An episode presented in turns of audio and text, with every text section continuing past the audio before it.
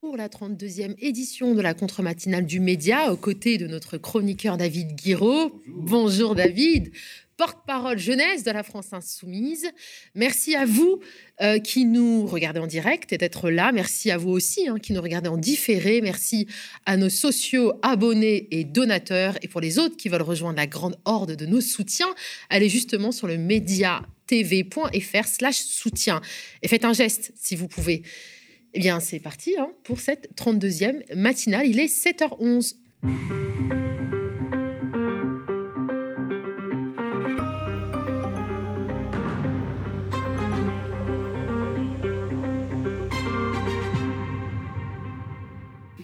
Avec toi, David, on parlera de l'actualité, en particulier des annonces gouvernementales d'hier soir que tu as trouvées savoureuses, n'est-ce pas?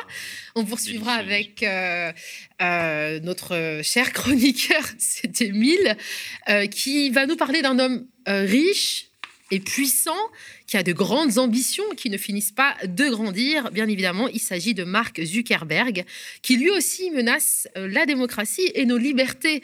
Jamil va nous rejoindre donc en fin euh, d'émission. Eh bien, bien évidemment, on débute avec, cette, euh, avec la titrologie. une fois n'est pas coutume, on commence cette titrologie avec la presse indépendante.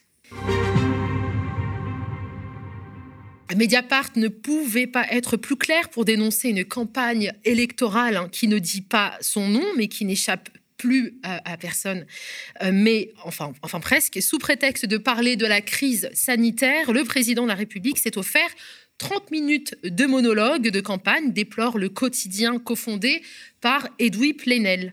Le chef de l'État s'est adressé solennellement aux Français mardi 9 novembre à 20h pour la deuxième fois, pour la neuvième fois pardon, depuis le début de la crise du Covid-19 au prétexte de reprise épidémique quelques minutes sur la crise sanitaire avant, avant d'évoquer la fin de son quinquennat qui devrait faire l'impasse sur la réforme des retraites. Un discours de campagne sous forme d'allocution télévisée, insiste Mediapart, sans dépenser un sou, sans contradiction ni risque, et toujours dans une perspective d'une réélection bien à droite en 2022. Il y a bien plus important que le discours d'Emmanuel Macron. Hein, c'est ce que semble nous dire ce matin la presse mainstream. La Croix et l'humanité préfèrent parler de la première journée nationale de la précarité énergétique et on s'en réjouit. Avoir froid chez soi, titre le journal catholique. Quatre mots suffisent pour décrire une réalité glaçante que le quotidien d'inspiration communiste tente de quantifier. 12 milieux de Français peinent à se chauffer à cause notamment de la hausse des coûts de l'énergie. Un Français sur cinq a froid chez lui ou se ruine pour se chauffer l'hiver. Le sujet n'est pourtant pas récent, rappelle la Croix qui cite la Fondation Abbé Pierre. Il y a 50 ans, les gens ne chauffaient qu'une seule pièce et allaient au lit avec une bouillotte. Une situation lourde de conséquences hein, sur la santé des personnes exposées à la précarité énergétique qui souffrent plus souvent de pathologies hivernales et maladies chroniques.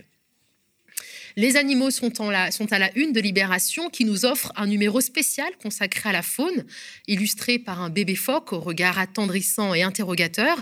Et c'est précisément hein, l'objectif de ce Libé des animaux qui s'interroge notamment sur la vie sentimentale de ces millions d'espèces vivantes qui cohabitent avec nous et interroge par la même occasion notre humanité. Libé nous plonge dans les élevages industriels où une proportion importante d'animaux décèdent bien avant l'abattoir et enquête sur le monde opaque de la chasse française qui tue 22 millions d'animaux. Covid, travail, nucléaire, le volontarisme lucide de Macron. C'est le titre des échos, hein, porte-voix des milieux patronaux, un titre qui semble donner raison à Mediapart, hein, puisqu'il sonne comme une promesse de campagne électorale, sauf qu'elle est menée avec les moyens de l'État et le costume de chef d'État, ce que le quotidien contrôlé par Bernard Arnault, première fortune française, omet de souligner. Mais le Figaro, pourtant bien à droite, hein, comme notre président candidat, n'oublie pas de le faire. Macron ouvre la voie à la troisième dose obligatoire. C'est le gros titre que le quotidien a choisi, bien que le papier, lui, hein, mêle en phase sur une allocution aux allures de discours de campagne. Le Monde, lui, s'intéresse à la pédocriminalité et fait remarquer le grand pas de l'Église de France dans la gestion de la crise due aux violences sexuelles ciblant les enfants au sein de l'Église catholique. Et viser l'annonce par la conférence des évêques de France de la reconnaissance d'une responsabilité institutionnelle de l'Église et d'une dimension systémique dans ces violences. Pour lutter contre, l'Église de France va créer une instance indépendante et un fonds d'indemnisation des victimes abondé par des biens mobiliers et immobiliers dont elle est propriétaire. Alors pas d'amalgame, hein, la photo au centre illustre une autre problématique. Alors ça aurait pu être celle du défaut de parité et de diversité au sein du milieu politique, mais non.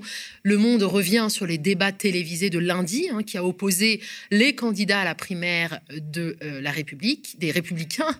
Débat apaisé et tentation de l'extrême. Le journal décrit des militants qui, pour certains, ne cachent plus qu'ils sont séduits par le polémiste et businessman d'extrême droite, Éric Zemmour. David, alors j'imagine que tu as beaucoup de choses à dire sur oui, sur, sur ces unes hein, qui ont été euh, évoquées. Euh, alors pas tant, pas tant que ça en fait, en tout cas par la, presse mainstream, en tout cas pour les titres qu'on a sélectionnés. On t'écoute David. Bah, moi, il y, y, a plusieurs choses qui retiennent mon attention. Je, honnêtement, euh, ce, que fait l'Église catholique en ce moment, c'est quand même quelque chose à noter. Parce que c'est la première fois, je crois, que cette institution reconnaît de manière aussi claire sa responsabilité, parce que quand elle parle d'indemniser les victimes, en fait, en vérité, c'est de dire nous prenons sur des fonds propres pour vous rembourser en disant nous sommes l'Église coupable. Et quand j'avais lu quelques, quelques extraits qui étaient tirés de la conférence des évêques où il parle de reconnaître le caractère systémique des violences au sein de, enfin des violences sexuelles au sein de au sein de l'Église catholique. Donc c'est vraiment euh, quelque chose qui, donne matière à réfléchir parce que on se dit, moi moi je, pars du principe que c'est pas que l'Église catholique la pédocriminalité. C'est trop facile de dire c'est juste l'Église catholique. C'est qu'en vérité les prédateurs euh, sexuels, même si j'aime pas trop l'expression prédateur, mais euh, que, que, que, que, les gens qui, qui, qui sont des pédocriminels en fait vont dans les endroits où il y a des enfants et vont dans les endroits où ils ont une posture d'autorité. Et moi j'aimerais bien que maintenant toute la société prenne le relais prennent cet exemple-là de l'Église catholique dans lequel, on le sait, ça a été dur quand même, parce qu'il y a eu un tabou, il y a eu, des mensonges, il y a eu une négation euh, de la réalité, mais que dans beaucoup de corps de la société, bah, en fait, la pédocriminalité existe et que les gens euh, s'y mettent de la même manière que l'Église, c'est-à-dire de reconnaître quelque chose de systémique, et qu'en plus, c'est pas perdre en honneur, c'est pas perdre en réputation. En fait, c'est plutôt gagner en, honneur et en, réputation symbolique que de dire voilà, il y a eu ça, et, on veut lutter. Bien sûr. Et moi, je pense que c'est plutôt, euh, c'est plutôt ça. Bon, ça, c'est sur l'Église catholique. Les unes de, de je crois que c'est l'Huma et la Croix, c'est ça, sur, euh, sur la précarité énergétique. En fait, moi, ça m'a fait marrer parce que ça me rappelle euh, le débat euh, Mélenchon contre, contre Zemmour où Jean-Luc dit que il y a des gens qui se font des, qui se prennent des coupures d'électricité derrière. J'y ai pensé. Je me suis dit, est-ce qu'on va avoir une vérification des faits de, BFM qui viendrait démentir cette réalité quand on, dit, quand on parle des coupures d'électricité, on nous dit ben, on peut pas, c'est interdit par la loi. Et en fait, ce qu'il faut se rendre compte, c'est au-delà de la précarité de tous les jours. Il y a aussi des fournisseurs d'électricité qui se comportent comme des bandits vis-à-vis de certaines familles. C'est-à-dire que sous prétexte que certaines familles ne peuvent pas payer leur facture d'électricité, et je ne sais pas à qui ça fait plaisir de ne pas pouvoir les payer. quoi. C'est pas, rigolo en fait de ne pas pouvoir les payer. Euh, ce qui se passe, c'est euh, au lieu de couper pour jouer avec la loi, on réduit de telle manière à ce qu'il n'y ait que quelques kilowatts, enfin qu'il y ait quelques watts euh, par heure qui puissent vous éclairer. En fait, vous êtes obligé de faire des choix, sinon les installations elles sautent. Donc donc on en est là, et, et je trouve qu'y compris dans tous les débats qu'il y a eu sur comment on aide les gens à sortir de cette précarité-là par rapport à l'augmentation du prix de l'essence, de l'électricité, du gaz, etc. Euh, je crois qu'on était la seule force politique, peut-être que je me trompe, mais je crois qu'on était la seule, à proposer de faire en sorte que ce ne soit pas les Français qui payent. Parce qu'en fait, si on, fait un chèque aux gens, euh, c'est le budget de l'État. Donc en fait, c'est nos impôts, on sait que ça va se retrouver quelque part là-dedans. Si on baisse les taxes, c'est pareil. Baisser les taxes, c'est une rentrée fiscale en moins pour l'État. Tandis qu'il y a quand même un enjeu, c'est de faire payer les fournisseurs.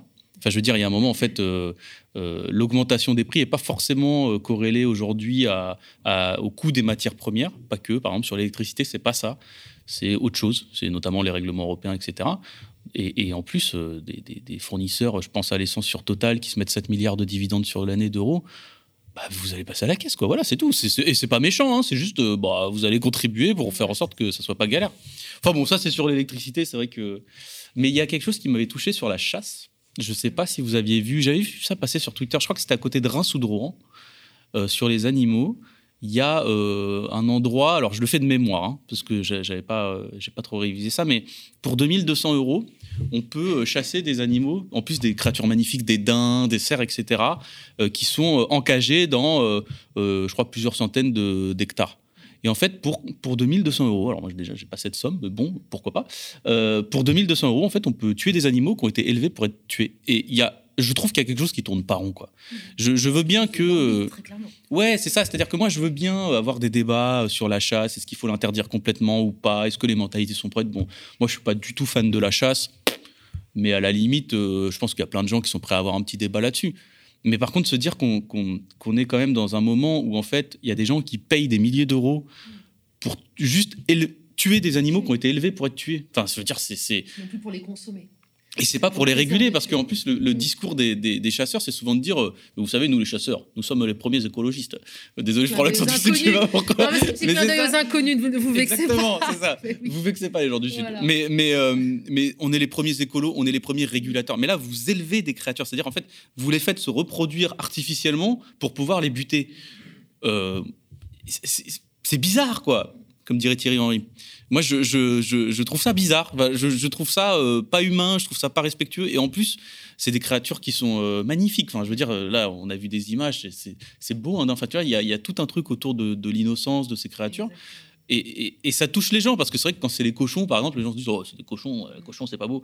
Même ça, il y a, y a- en vrai, il y, y a question à se poser. Mais si on peut toucher les gens par déjà par ce biais-là, leur dire mais regardez quoi, ces petites bêtes elles ont rien fait, elles sont là, elles sont encagées, pff, on, on- on les fait venir euh, pour euh, pour les tuer quoi. C'est ça leur, leur seul but. euh, C'est pas c'est pas très sympa. Et puis après à partir de cette question-là, bah on peut aller sur le fait de dire bah ces créatures magnifiques, elles sont sensibles.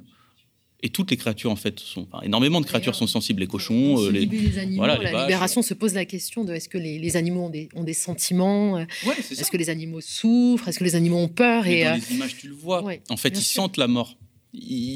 Quand tu vois les images de L214 ou autres, c'est-à-dire ces militants qui vont dans les abattoirs et tout, tu vois que les animaux sentent la mort. Mm. C'est-à-dire, il y en a qui ils sont dans l'abattoir, ils fuient, ils essayent de fuir parce qu'ils sentent que à quelques mètres, il y a l'odeur de la mort. Enfin, je veux dire, la mort a une odeur euh, euh, particulière.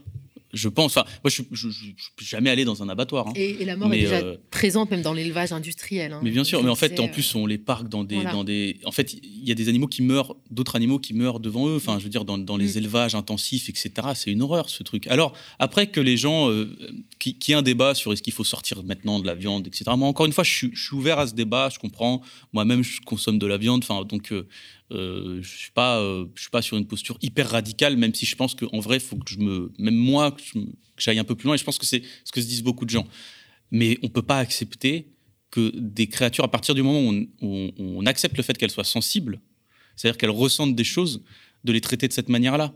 Et là-dedans, en plus, dans tous ces élevages et tout, il y a quand même aussi une autre question. C'est les gens qui travaillent dans les élevages. On n'en parle pas beaucoup, mais, euh, mais, mais, mais ces gens-là, il y en a énormément qui ont des problèmes psychologiques. Parce qu'en fait, tuer des centaines d'animaux à la chaîne toute la journée, c'est pas vrai que ça fait rien. Sur un corps humain normalement constitué, c'est pas vrai que ça fait rien. Il y a des conséquences psychologiques qui sont extrêmement lourdes. Et en plus, vu que c'est de l'abattage à la chaîne, faut se dépêcher. Donc en fait, euh, on, tue des bêtes n'importe comment. euh, les gens sont mal payés. Enfin, il y a tout un truc comme ça hyper malsain. Et, notre système alimentaire repose sur quelque chose de malsain. Et c'est pas, euh, je dis pas ça pour faire culpabiliser les gens. Mais par contre, il faut s'en rendre compte, quoi. C'est malsain, donc faut, faut que ça change.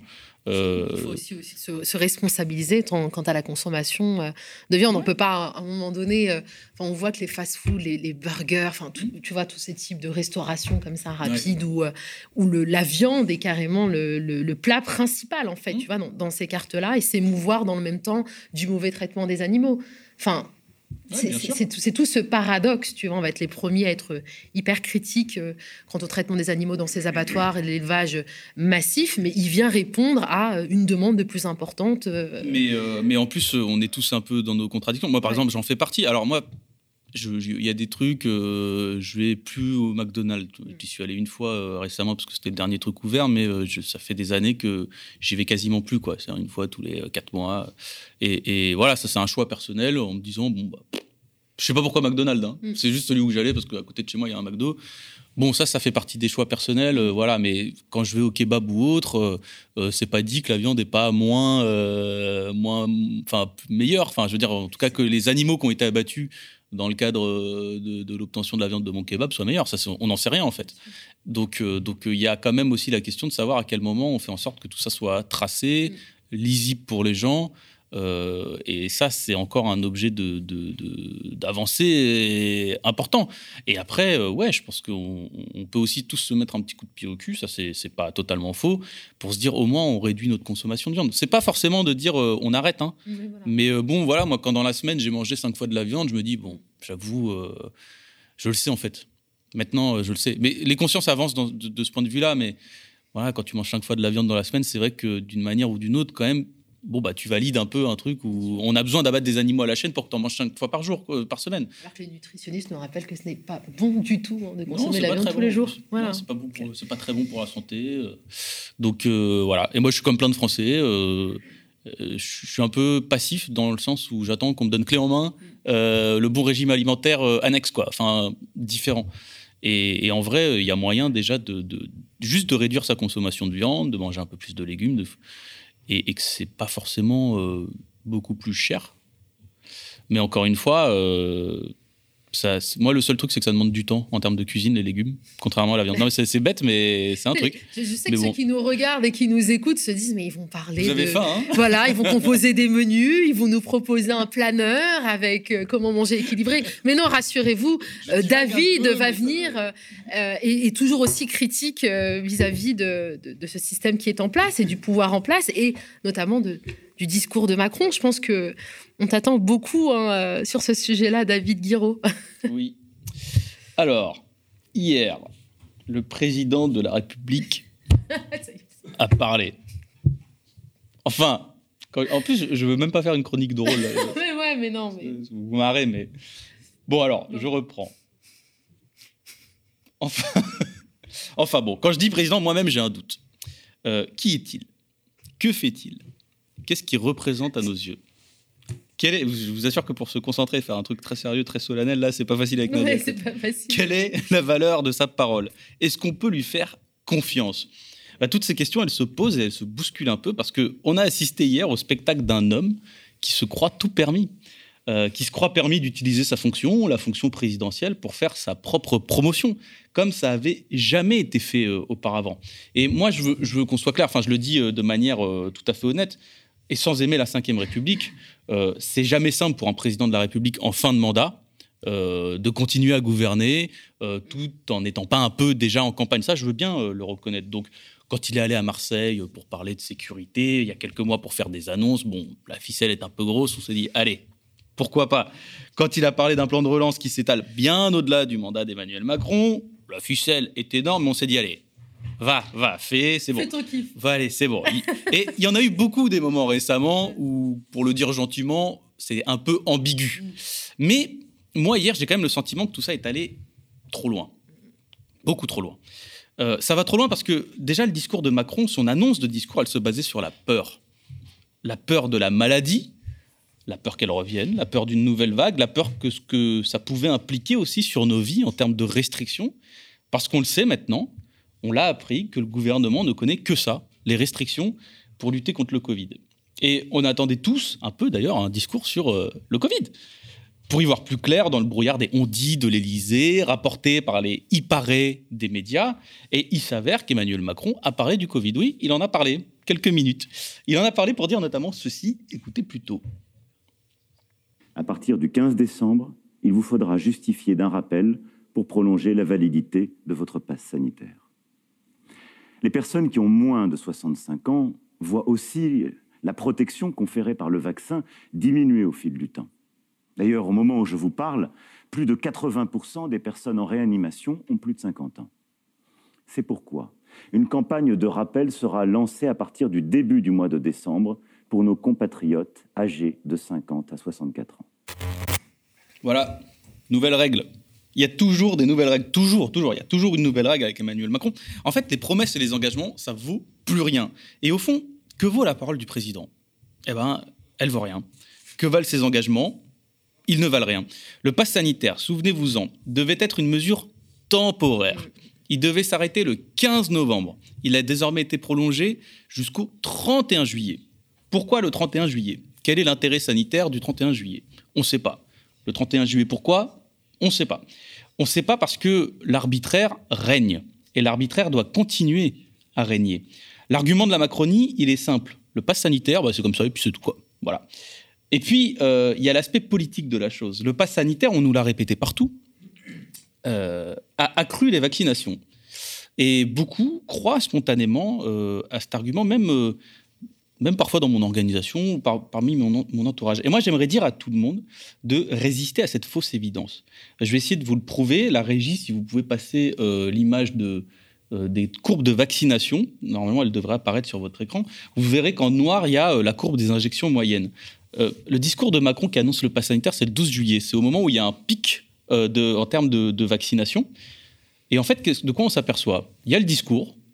Pendant 15 jours, les vaccinations doublent en moyenne. En gros, les premières doses euh, doublent. Voilà, il y a un doublement des premières doses. Et puis, vous regarderez la courbe, ça s'effondre.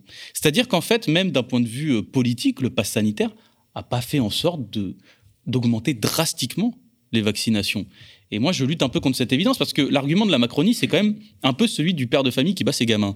C'est-à-dire, il a rangé sa chambre parce que je lui ai, je botté les fesses. Mais rien ne dit que euh, une campagne d'incitation positive ou au moins une campagne bienveillante, même en étant ferme sur le ton, hein, mais qu'une campagne bienveillante n'aurait pas eu les mêmes effets sur les gens qui étaient globalement, je le rappelle, 12 juillet, hein, au moment où Macron parle, parti en vacances. Donc il y a eu un peu de procrastination, mais il y a aussi le fait qu'en juillet, on nous disait que tout allait bien. Donc voilà, moi, je, c'est le genre de choses que je remarque quand même et je dis faites attention quand on vous dit que le pass sanitaire a forcément augmenté drastiquement euh, les vaccinations. Il y a des gens qui se sont sentis forcés d'y aller, mais il y a des gens qui auraient pu être convaincus par la chose. Et vu qu'il y a une troisième dose qui arrive et qu'il y a cette fameuse nouvelle règle, et eh ben en fait, on est en train de se retaper tous les mêmes débats. Vu que les gens n'ont pas été convaincus, ben il va falloir les reforcer, les reforcer. On nous avait aussi juré, rappelez-vous, que le pass sanitaire ne serait pas obligatoire. On nous, on nous avait promis qu'il ne concernerait pas les activités de la vie de tous les jours. La présidente de la commission des loyales, Brune Pivet, l'avait dit solennellement le 13 mai 2021 sur France 5, je la cite. J'ai tenu à inscrire noir sur blanc dans la loi qu'un restaurant, un cinéma ou un théâtre ne pourra pas l'exiger. C'est une question de liberté publique. Le Parlement, tenez-vous, hein, le Parlement est extrêmement vigilant. Bah, elle a menti. Sans aucune conséquence d'ailleurs. Elle a menti parce que l'impunité politique est aussi une marque de fabrique de la Macronie. Pas de démission, pas même d'excuses, rien. Même s'excuser, ils n'en ressentent pas le besoin. Et puis sur le pass sanitaire, voilà que pour une partie de la population, les plus de 65 ans et les personnes qu'on dit atteintes de comorbidité, sympa pour définir les gens, pour être précis, eh bien pour eux, la troisième dose sera obligatoire sous peine de ne pas avoir ce fameux pass sanitaire. Mon petit doigt me dit que ça sera bientôt notre tour et que tout cela risque bien de ne jamais s'arrêter, puisque on va devoir vivre avec le virus tant qu'il n'est pas contenu à l'échelle mondiale, ce qui n'est pas le cas notamment dans beaucoup de continents, et qu'il risque d'y avoir des rappels vaccinaux à faire chaque année. Alors il faudra vivre aussi avec le pass sanitaire. En résumé, le pass sanitaire, c'est comme le Covid en fait. Il mute. Tout mute. Tout mue, même la voix du président. Hier, c'est ce que j'appelle la politique du serpent. Et il n'y a pas que la crédibilité de la parole présidentielle qui s'effondre dans ces moments-là. C'est tout qui s'effondre avec. Nous sortons d'un débat parlementaire, rendez-vous compte, sur la question du pass sanitaire.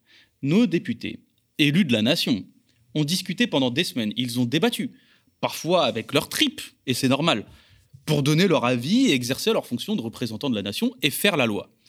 Cette discussion est à peine terminée, elle a été terminée il y a peu, et tout ça pourquoi? Pour que nos législateurs, nos députés se voient eux aussi piétinés par l'arbitraire présidentiel qui débarque face caméra et nous impose des nouvelles conditions sur le pass sanitaire sans débat à l'Assemblée. Au final, il n'y a pas plus antiparlementariste que le président lui-même, c'est aussi une des leçons de cette allocution. Et puis, il y a certaines institutions qui ressortent salides de cette allocution aussi. La négligence de Macron vis-à-vis -vis de notre hôpital public est coupable. Il l'a dit hier, tout va bien, tout va bien. Nous avons donné 200 euros à nos infirmiers et nos infirmières, eux qui étaient parmi les plus mal payés de l'OCDE. Donc ils vont mieux. C'est certain qu'ils vont mieux, puisque c'est Macron qui le dit. Sauf que la réalité, elle est sous nos yeux. La réalité, c'est que les infirmiers n'ont pas été recrutés, qu'ils sont en burn-out et que les services hospitaliers se vident. Dans les grands hôpitaux, nous, nous disait récemment Libération, environ un lit sur cinq est fermé du fait du manque de personnel. Mais tout va bien. C'est Macron qui nous l'a dit. Hier, il les a d'ailleurs payés dans sa monnaie favorite, la reconnaissance. C'est utile, la reconnaissance, ça coûte pas cher. On vous paye en câlin, et puis c'est bon. Mais pendant ce temps, la destruction de notre hôpital public continue. Alors, il paraît, nous dit Macron, qu'on n'a jamais autant investi dans la santé, avec le Ségur de la santé. Ah bon? On va voir. En chiffres bruts, on pourrait le croire, mais en réalité, Macron a investi sur 10 ans. Et Sur les 19 milliards annoncés, on en avait déjà 13 de prévus depuis novembre 2019. Malin. Et, j'aime bien ce et, une partie de la somme de ces investissements est en réalité une simple reprise de la dette. C'est astucieux. Et, j'ai pas fini, les fameuses restructurations hospitalières annoncées dans ces annonces vont baisser le nombre de, lits disponibles pour certains en réalité. Par exemple, le projet d'hôpital Grand Paris Nord, qui fusionne Bichat et Beaujon, des hôpitaux qui sont bien connus des Parisiens, va au final contenir 300 lits de moins. C'est habile, mais au fond, la question sanitaire, elle a vite été écartée hier du discours de Macron. En fait, vu le temps qu'il y a consacré, on pourrait même dire que la question sanitaire n'était pas importante pour Emmanuel Macron hier. Ce qui était plus important, c'était de dire que tout allait bien, quitte à mentir. Écoutez un peu cet extrait. Quoi qu'il en coûte, couplé aux 100 milliards du plan de relance que nous avons décidé grâce à notre initiative européenne, non seulement nous a permis de résister à la crise, mais de rebondir plus fort aujourd'hui. Notre croissance dépasse les 6%. La France est en tête des grandes économies européennes. Le chômage est au plus bas depuis près de 15 ans. Et nous sommes l'un des seuls pays du monde où le pouvoir d'achat a continué à progresser en moyenne et où la pauvreté n'a pas augmenté. Mais de quoi vous vous plaignez alors? Il nous regarde droit dans les yeux. Hein. Bah oui, mais de quoi vous, de quoi vous, vous plaignez? Bon, j'ai déjà fait une longue chronique sur les mensonges de mm. Macron, sur le chômage, sur la croissance. Je vous y renvoie, ça fera des vues pour le média. N'oubliez pas de vous abonner. Euh, hier, et de donner. hier, Macron a récidivé. Il nous explique encore que tout va bien. En fait, c'est peut-être même plus ça. C'est ça va trop bien. Il faudrait pas, bande de flemmards, je ne sais pas où vous êtes, que vous y habituiez, d'accord? Euh, Avec des bobards énormes, comme quand il nous raconte qu'il y a 3 millions de chômeurs en France. Alors, petite rectification, il n'y a pas 3 millions de demandeurs d'emploi, il y a 3 millions de catégories A à Pôle emploi. Des demandeurs d'emploi, il y en a presque 6 millions. Et puis surtout, puisque tout va bien, eh ben, vous allez cracher du sang, vous allez vous faire exploiter. Le discours d'Emmanuel Macron m'a choqué hier personnellement. Il est d'une violence sociale qu'on a rarement atteinte. C'est, je dirais, le, crachat de trop, la gifle sociale. Alors, préparez de quoi vomir sans trop vous tâcher de bon matin et écoutez donc ce nouvel extrait. Notre économie crée des emplois comme jamais, au point que dans des secteurs comme la restauration, les bâtiments travaux publics, les services, l'artisanat ou l'industrie, tous les entrepreneurs me disent peiner à recruter aujourd'hui. Au moment où 3 millions de nos compatriotes se trouvent encore au chômage, cette situation heurte le bon sens. Il y a une forme d'obscénité dans ce discours. C'est le mot. Car pour toutes les personnes qui se renseignent un peu, et mm. c'est le cas du président de la République qui n'est pas bête, on sait bien que le mythe des emplois non pourvus est faux. On nous dit qu'il y a des emplois non pourvus, mais je vais, je vais prendre quelques chiffres. 77% des annonces sur Pôle Emploi viennent de sites partenaires et non de Pôle Emploi. Et selon la CGT, qui s'est un peu penchée sur ces annonces, sur 713 offres qu'elle a étudiées, 54% d'entre elles sont soit illégales, soit mensongères, soit bidons. La CGT recense énormément de doublons, voire pire, les mêmes offres d'emploi sont répétées par différents sites partenaires. Il y a aussi des offres inexistantes ou déjà pourvues. Selon la CGT, par exemple, le site Monster a affiché 100% d'offres inexistantes, alors lui c'est un champion, sur les offres d'emploi étudiées il y a aussi des offres qui ne sont pas conformes à la réalité. Des partenaires comme JobLink, Calista, Aquila RH, je ne savais pas que ça existait personnellement, ce Aquila RH, euh, c'est des CDI ou des CDD de longue mission euh, qui sont présentés comme étant des missions longues, alors qu'en vérité, c'est des contrats d'une semaine, mais rassurez-vous, renouvelables. Tout est renouvelable dans l'emploi. En bref, le mythe des emplois non pourvus est une opération de propagande montée par des gens qui n'ont jamais fait un seul clic sur le site de Pôle emploi. Mais surtout, comme nous le rappelait récemment, je crois que c'est Libération, il y a 13 fois plus de chômeurs que d'emplois non pourvus en France. Alors, vous pouvez bien affecter tout le monde à un emploi si, vous voulez, même de manière absurde. Ça ne résoudra pas le problème. Et quel est l'objectif de ces mensonges? Eh bien, c'est toujours le même, hein, c'est de vous faire payer la crise. C'est ça, au fond. C'est de faire payer la crise aux Français, à ceux qui galèrent, à ceux qui font tourner le pays, notamment, en pariant sur le fait que la peur, la confusion et les mensonges vont les désorienter assez longtemps pour pouvoir leur faire les poches. Et puis pendant qu'on vous saigne à blanc, pourquoi ne pas profiter pour continuer la propagande? Car c'est aussi l'exploit de Macron hier, ne parler au final que très peu du Covid et très beaucoup, beaucoup, beaucoup de sa candidature à la prochaine élection. Rendez-vous compte qu'en presque 30 minutes de débat hier, on a eu le droit à tout. C'était la grande braderie, c'était la grande épicerie, la foire, le marché, tout ce que vous voulez, on a eu le droit à tout. On a eu le droit à la justice, à la sécurité, à l'énergie, au nucléaire, à la sécurité, à la géopolitique tout, on a tout eu. Moi, ça m'aurait même pas étonné qu'ils se mettent à présenter la météo de la semaine. Et puis, quand je vous parle de mensonges, c'est pas une posture, c'est l'essence même de ce gouvernement, les mensonges. Tout ce qui a été annoncé hier, rendez-vous en compte, est en pleine contradiction avec le programme politique d'Emmanuel Macron lui-même en 2017. En 2017, Emmanuel Macron nous jurait de ne pas toucher à l'âge de départ à la retraite. Et là, voilà qu'il nous la propose dans le débat, après avoir tenté, en plus de l'imposer de force. En 2017, il parlait de ramener, par exemple, le nucléaire à 50%, et voilà qui nous annonce la création de nouveaux EPR dans le pays. Emmanuel Macron arrive à se trahir lui-même. Emmanuel Macron, c'est César et Brutus à la fois. En conclusion, je m'arrête là parce que je suis un peu long. Il y a un nombre d'attaques sociales qui sont contenues dans ces annonces qui sont, à mon sens, d'une rare violence. Je le dis aux gens, n'ayez absolument pas honte, jamais, de vous mobiliser pour votre dignité. La culpabilité qu'on essaye de faire reposer sur les épaules des gens qui se mobilisent, c'est le moteur numéro un de l'inaction en général. On se regarde et on se dit, mais je suis pas un peu privilégié par rapport aux autres. Et à chaque fois, on regarde un peu en bas en se disant, mais il y a pire que moi, il y a pire que moi, il y a pire que moi, il y a pire que moi. Ne vous laissez pas faire. C'est la seule chose que j'ai à dire. Merci David Guiraud. Alors, tu as parlé des, attaques sociales, on aurait pu aussi parler des attaques à notre intelligence, à notre capacité de raisonner, dire que l'économie crée des emplois comme jamais, alors qu'on traverse toujours une crise sanitaire qui a poussé euh, des entrepreneurs à devoir renoncer à leur activité, les restaurants à fermer euh, leur euh, commerce, les boutiques également, des personnes mises en chômage technique. Euh, c'est vraiment euh, ce que tu disais, euh, obscène, indécent. Bah oui, parce qu'en plus, en fait, il dit que. mais on avait déjà fait une chronique, mais la croissance augmente, mais elle augmente par rapport à l'année dernière. Donc l'année dernière, en fait, on a mm. perdu tellement de, de, points de PIB que ça augmente. Bah oui, c'est un rattrapage. En fait, les stores étaient fermés des magasins, ils ont ouvert, ça fait des points de croissance. Mais sur la vie des gens, ça change pas grand-chose. Oui, bon ben, alors j'ai envie de dire qu'on va, on va recevoir Jemil pour une chronique peut-être un peu, un peu moins un peu, moins, un, peu moins triste, mais, mais non, en fait, pas du tout. Non, mais c'est, ça, c'est déprimant, là. Je, te dis. Vos yeux, regarde. Je, m'en vais comme un prince. Ouais, non, pas de magnéto, même pas, on fait ça en live. je vous laisse tranquille. Merci, David. Non, mais bon, la, la, transition, tu nous offres quand même une belle transition, finalement, David, puisque tu nous as longuement parlé de, d'Emmanuel Macron, on parle de Mark Zuckerberg, qui ont pas mal de points communs, n'est-ce pas? Oui, bah déjà, déjà bonjour à toi. Mais bonjour David. Bonjour David au fond là-bas, mais euh, quand même. Et puis bonjour à, celles et ceux qui nous regardent en replay, peut-être, ou en direct maintenant. Voilà. Alors, moi, je vais vous raconter une histoire. C'est l'histoire d'un homme, d'un homme blanc, bourgeois, plutôt jeune, qui aime le pouvoir et les startups, mais pas vraiment les assemblées ni la justice. Il préfère décider de tout, tout seul, et faire le show devant les caméras sans contradicteur pour décrire et nous imposer son projet. Pas de suspense, qui est-ce?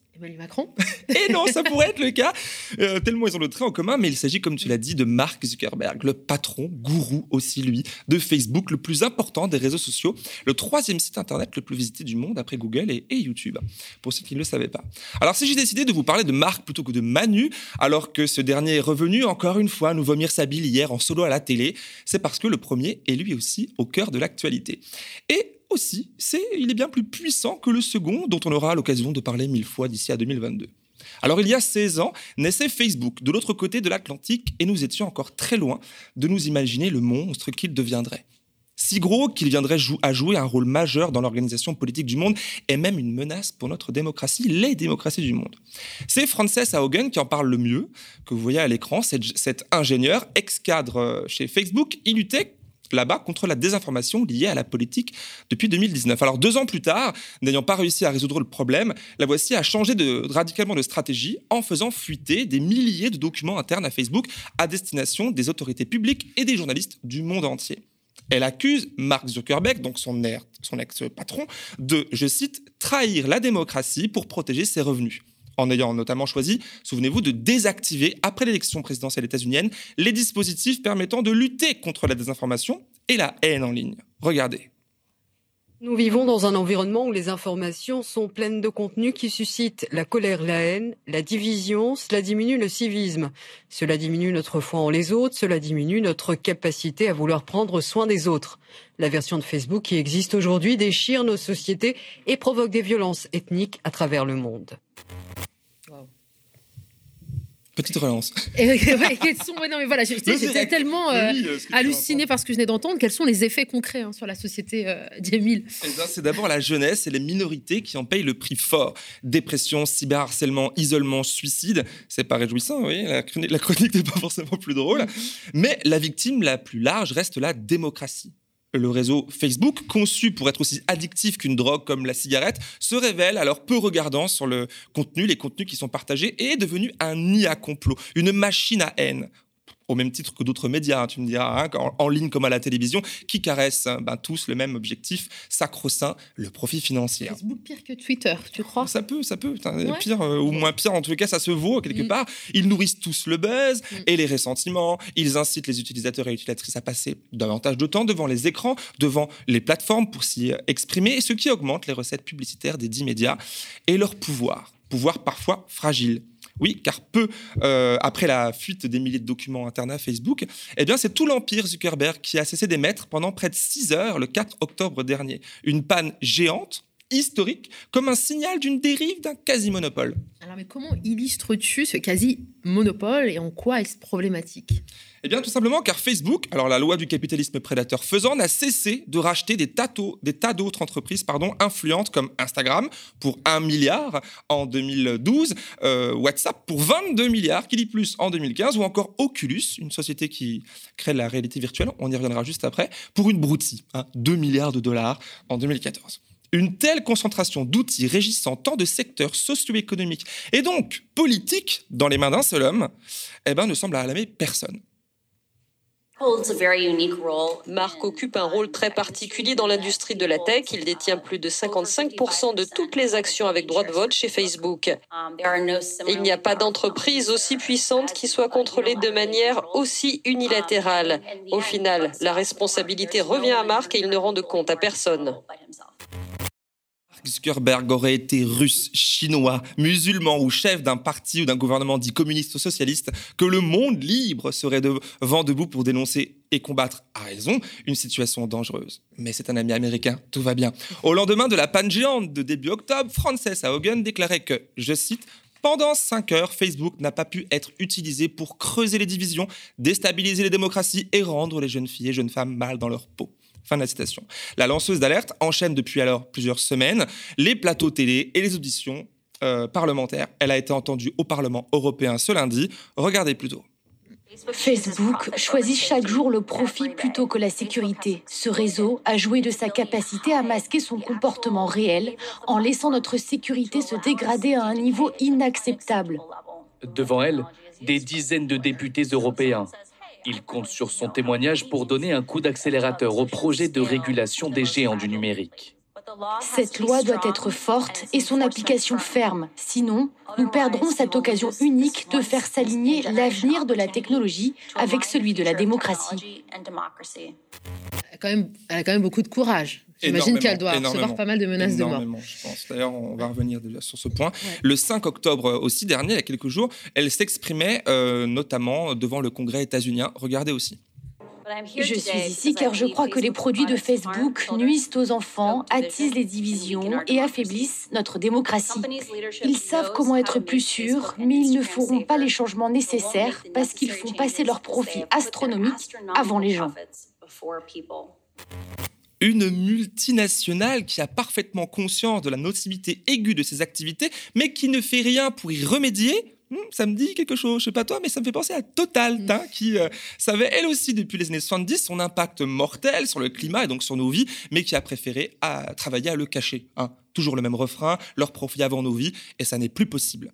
Alors, Frances Haugen est attendue aujourd'hui, ce mercredi 10 novembre, à l'Assemblée nationale française, ici même à Paris. Son audition se fera juste avant l'examen de la proposition de loi destinée à améliorer la protection des lanceurs d'alerte en France. Et quelle serait la solution pour faire face à cette menace qui grandit, Jamie?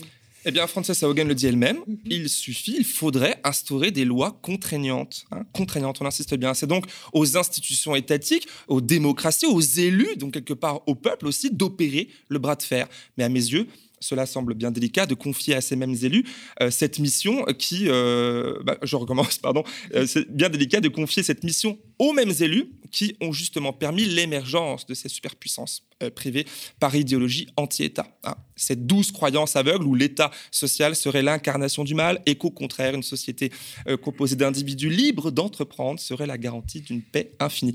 Alors on assiste pourtant là au cauchemar opposé depuis des années, hein, dans tous les secteurs où le plus gros rachète sans arrêt le plus petit, concentrant fortune et pouvoir. Alors je disais au début de cet édito que Mark Zuckerberg est plus puissant qu'Emmanuel Macron.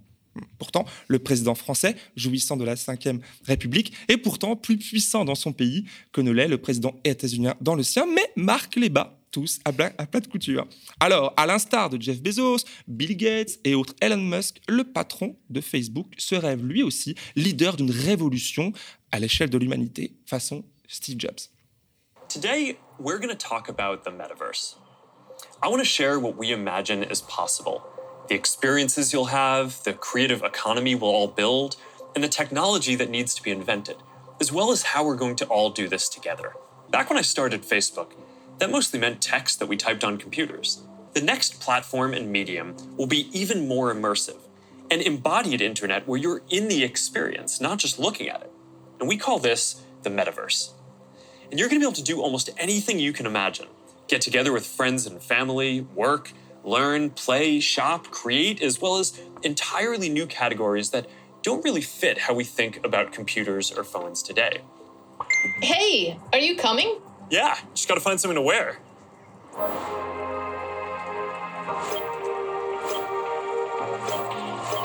All right, perfect. boy. Oh, hey, Mark. Hey, what's going on? Hey, Hi. Mark. What's up, Mark? Hey, wait. Where is Naomi? Let's call her. Naomi. hey, should we deal you in? Alors, cette annonce date du 28 octobre. Je vois que tu as été Ah, très ça inspiré. fait vachement rêver. Alors, ça date d'il y a quelques jours, mais elle n'est pas si nouvelle, cette annonce, puisque Facebook parlait déjà d'un projet similaire appelé Horizon, qu'on avait abordé en vidéo sur ma chaîne en 2019, donc il y a deux ans. La vraie nouveauté ici, euh, c'est le changement de nom du groupe Facebook par Meta, qui en grec ancien veut dire au-delà. Rassemblant alors toutes les activités de Zuckerberg, venant clairement concurrencer son concurrent direct Alphabet, le nouveau nom depuis 5 ans maintenant du groupe euh, Google, qui planche lui aussi sur d'autres domaines hein, qu'Internet, comme la santé et l'intelligence artificielle. Ah, C'est réjouissant.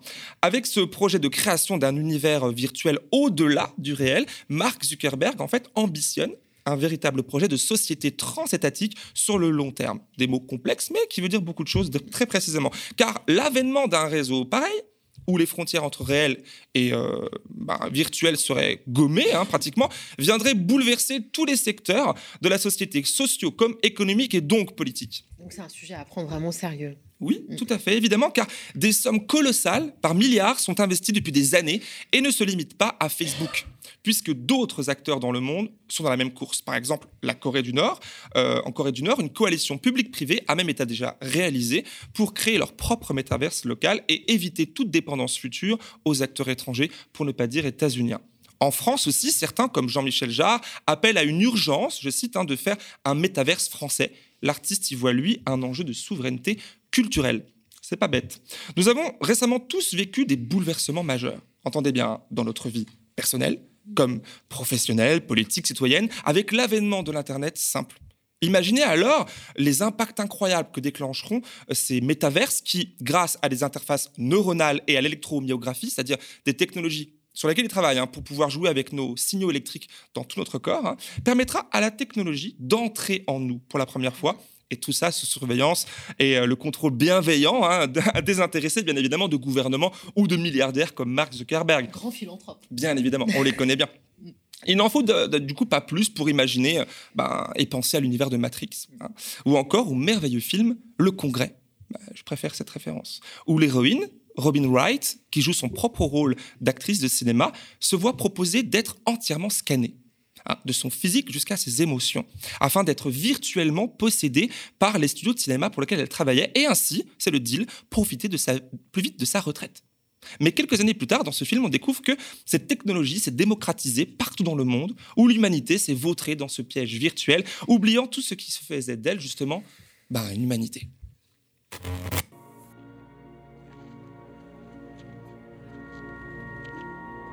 Cet endroit n'existe pas, il ne s'agit que d'un fantasme.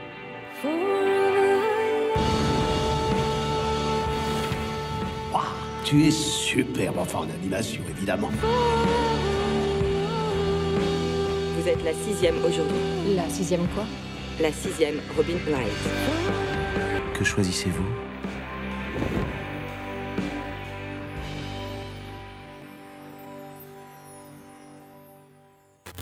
2013, le film. Il est en retard, là, Marc.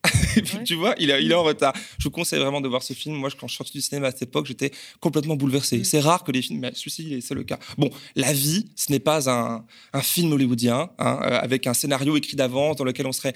Euh, pour lequel on serait euh, prisonnier, qu'on ne pourrait pas s'échapper. Non, non, au contraire, euh, l'histoire s'écrit chaque jour avec autant de petites mains que nous sommes d'individus. Hein, voilà. Et que rien, jamais, ne se passe comme prévu. Ne l'oubliez pas collectivement, nous pouvons être euh, et nous devons être maîtres de notre destin et leur faire la nique. D'ici là, bonne journée quand même.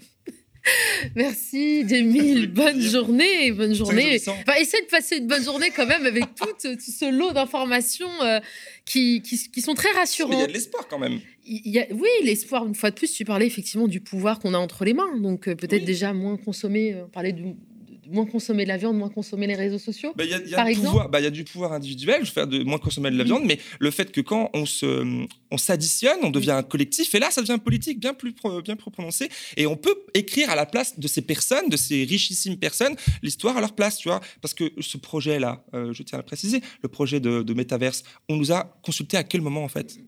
Parce que c'est pas juste un gadget, c'est pas un nouveau jeu vidéo, c'est pas ça le projet. C'est vraiment de faire un nouvel Internet. Aujourd'hui, Internet n'est pas un gadget. Sans Internet, il n'y a plus de médias, il n'y a plus d'informations, il n'y a plus euh, même d'économie. Des pans entiers d'économie détiennent euh, sont détenus par Internet. Tu vois. Donc, avec ce projet-là, c'est un projet qui, qui n'est pas démocratique, qui est antidémocratique. Et ne serait-ce que ça, c'est euh, quelque chose qui devrait révolter tout le monde. Moi, je suis curieuse de savoir ce que vont donner euh, les, auditions de cette euh, lanceuse d'alerte. Oui, aujourd'hui, à l'Assemblée, ouais, effectivement. On suit, ça de très près. On reviendra sur ce sujet. On reviendra sur ce sujet, parfait. Eh bien, merci, euh, cher Matino, de nous avoir suivis. Hein. Bien sûr, vous retrouvez le replay hein, de cette édition et de, toutes les autres la chaîne YouTube, mais également en podcast. On le rappelait aussi en début d'émission, de manière très subtile, hein, David Guiraud l'a fait. on a besoin de votre soutien on a besoin des likes, on a besoin de vos dons pour suivre le média qui est un média indépendant et qui travaille également à plus d'inclusion et euh, qui justement aussi euh, bah, tient à, cette démocratie, à ce processus démocratique. Et, Exactement. On vient de dire tout à l'heure que c'est des milliards qui sont investis pour créer un truc euh, qu'on ne contrôlerait pas.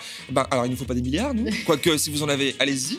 Bertrand est à côté. ne, ne, dissuade pas les gens à donner des milliards. Mais ça, coûte, tout ça coûte. Euh, ça coûte, ouais. Voilà, pas donc que on compte sur vous. Vous trouverez donc le lien vers la cagnotte en description de la vidéo. Alors, demain est un jour férié. Nous avons choisi aussi euh, de prendre une petite pause ici aux médias. Et donc, vous retrouverez ben, vous me retrouverez moi, j'allais dire Théophile, mais non, moi, euh, vendredi à l'animation de cette matinale en compagnie de Jemil. Et, euh, et bien voilà, le rendez-vous est donné vendredi. Reposez-vous comme vous le pouvez pour ceux qui travaillent. Il y en a qui, il y en a qui travaillent ah, bah quand même le jeudi. Bon courage à vous. Merci de nous suivre et à très bientôt.